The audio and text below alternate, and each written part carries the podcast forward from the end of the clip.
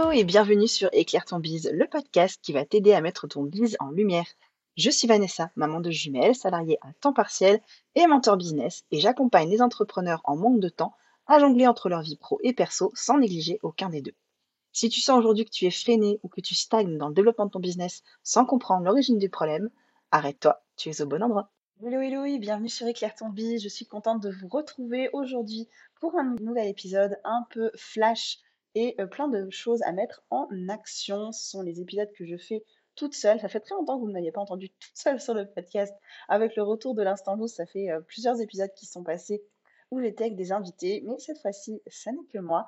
Et c'est parti. Aujourd'hui, j'ai envie de vous expliquer quelles sont les erreurs que vous faites, vos plus grosses erreurs quand vous essayez de vendre vos offres.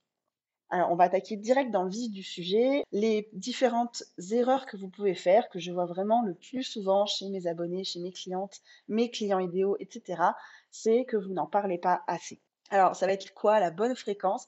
Eh Sachant qu'il faut minimum 7 répétitions avant qu'un message soit retenu par votre audience, il va falloir en parler minimum 7 fois et cette fois sur une courte durée. Donc, si vous êtes par exemple en lancement d'une nouvelle offre, il va falloir en parler tous les jours pendant une semaine.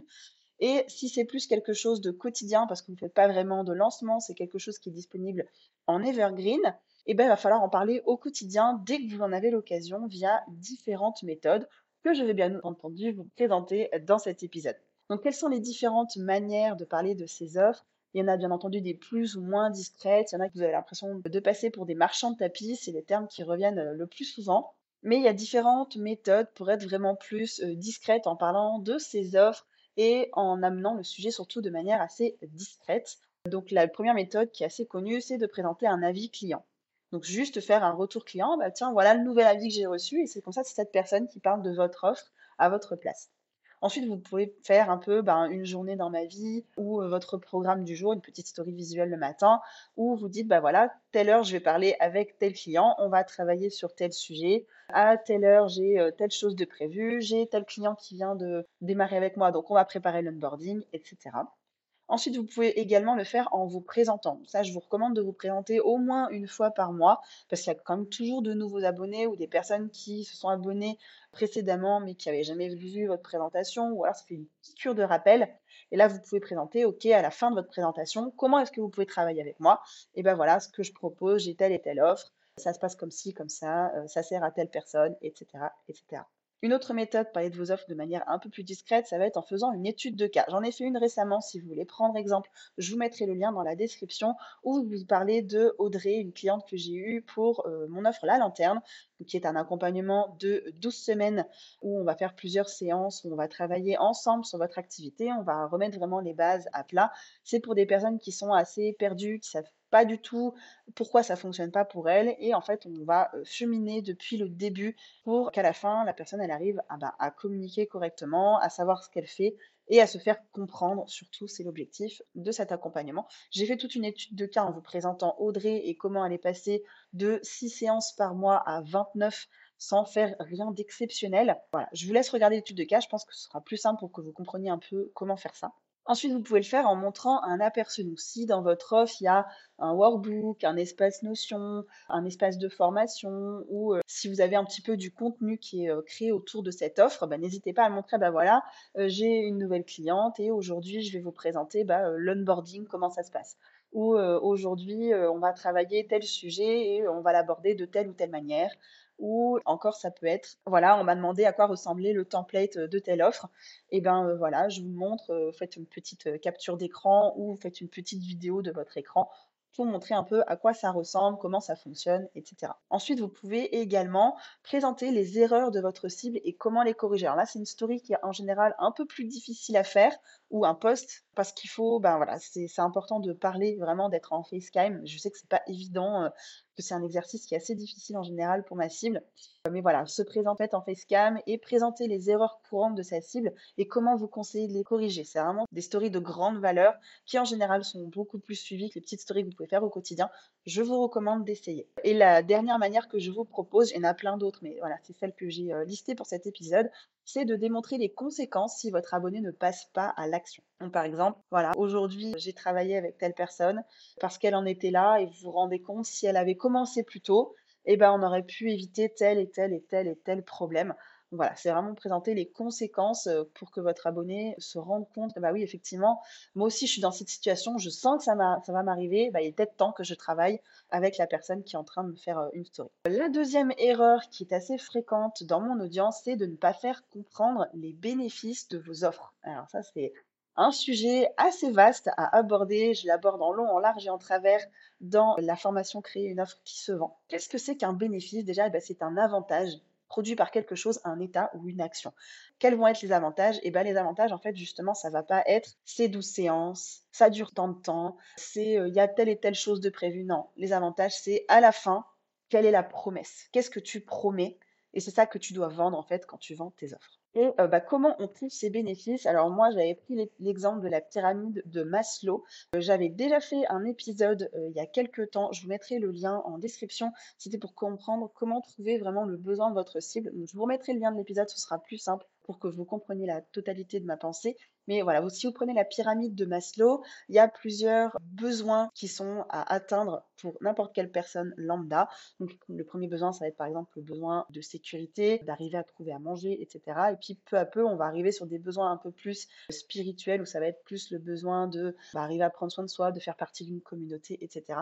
Et donc moi, je vous propose de partir de ces besoins-là pour trouver quels sont les bénéfices de vos offres. Encore une fois, je vous invite à aller écouter l'épisode 8, comment trouver le vrai besoin de ma cible, qui sera tout à fait parfait pour compléter cet épisode-là et vous faire comprendre où je veux en venir par rapport aux besoins. Et la dernière erreur que je vois vraiment très, très, très souvent, c'est que vous avez oublié que la vente, c'est proposer, aider et rendre service. Moi, typiquement, quand je fais un appel découverte, je ne vends pas. Je suis là pour écouter la personne et lui faire comprendre juste que mon offre, elle peut l'aider.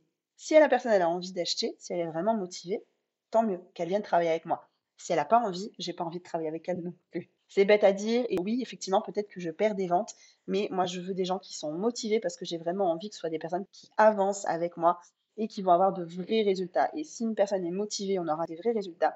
Si une personne n'est pas motivée, il n'y en aura pas. Et c'est pas comme ça que j'ai envie de travailler. Donc je cherche des personnes motivées. Si mon discours de vente est suffisamment motivant pour elles, tant mieux, on y va. Si ça ne l'est pas, bah, soit c'est à moi de retravailler mon discours de vente, soit c'est juste que peut-être c'était pas vraiment quelque chose d'important pour elles à l'instant T de régler cette problématique. Et donc pour ça, on va essayer de se rappeler qui va vraiment tirer parti de votre offre et donc en essayant de vous rappeler à quel stade votre client idéal est pour bénéficier de votre offre, vous allez pouvoir tomber sur euh, des personnes dans votre audience qui sont trop, trop dans le stade de, de votre problématique, de ce que vous traitez pour bénéficier vraiment de vos offres. Et il y en a d'autres qui vont avoir avancé trop pour vraiment en bénéficier. Donc là, après, c'est tout un, toute la problématique de se dire, OK, j'ai plusieurs offres qui vont correspondre à plusieurs personnes.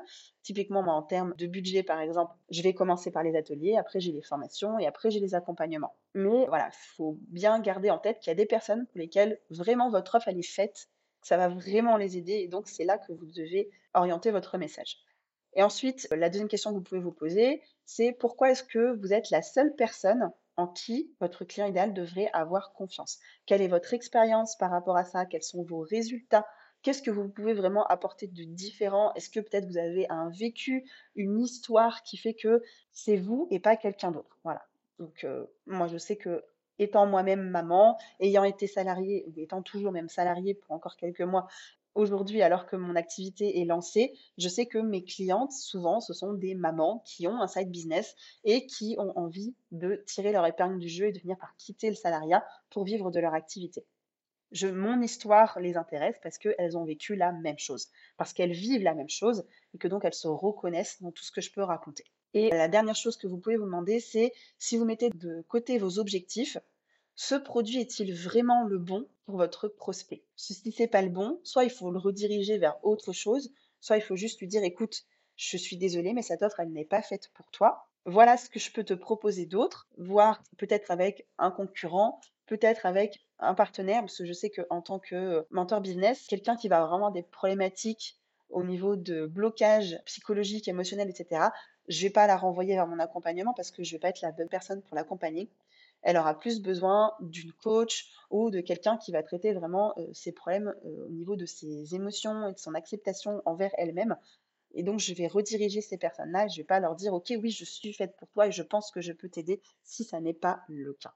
Voilà pour cet épisode. Donc encore une fois, les trois erreurs que vous pouvez faire souvent quand vous essayez de vendre vos offres, c'est de ne pas en parler assez, de ne pas faire comprendre les bénéfices et d'avoir oublié que la vente, c'est proposer, aider et rendre service et pas juste vendre et se sentir comme un marchand de tapis puisqu'en général, en plus, ça vous bloque et ça vous coince. Et si tu t'es reconnu dans cet épisode et que tu aimerais être accompagné pour arriver à mieux vendre et mieux communiquer auprès de ton audience, je t'invite à découvrir dans les descriptions de l'épisode le lien vers les coworkers qui sera un accompagnement de groupe qui démarrera au mois de février 2023 et qui t'accompagnera pour mettre en place des bases solides, mettre fin à la solitude entrepreneuriale grâce à l'effervescence de groupe, qui t'aidera à avoir des retours sur ton activité et à reprendre confiance en celle-ci, et enfin à prendre le temps de bien faire les choses. La liste d'attente est ouverte, je te laisse regarder le lien dans la description de l'épisode.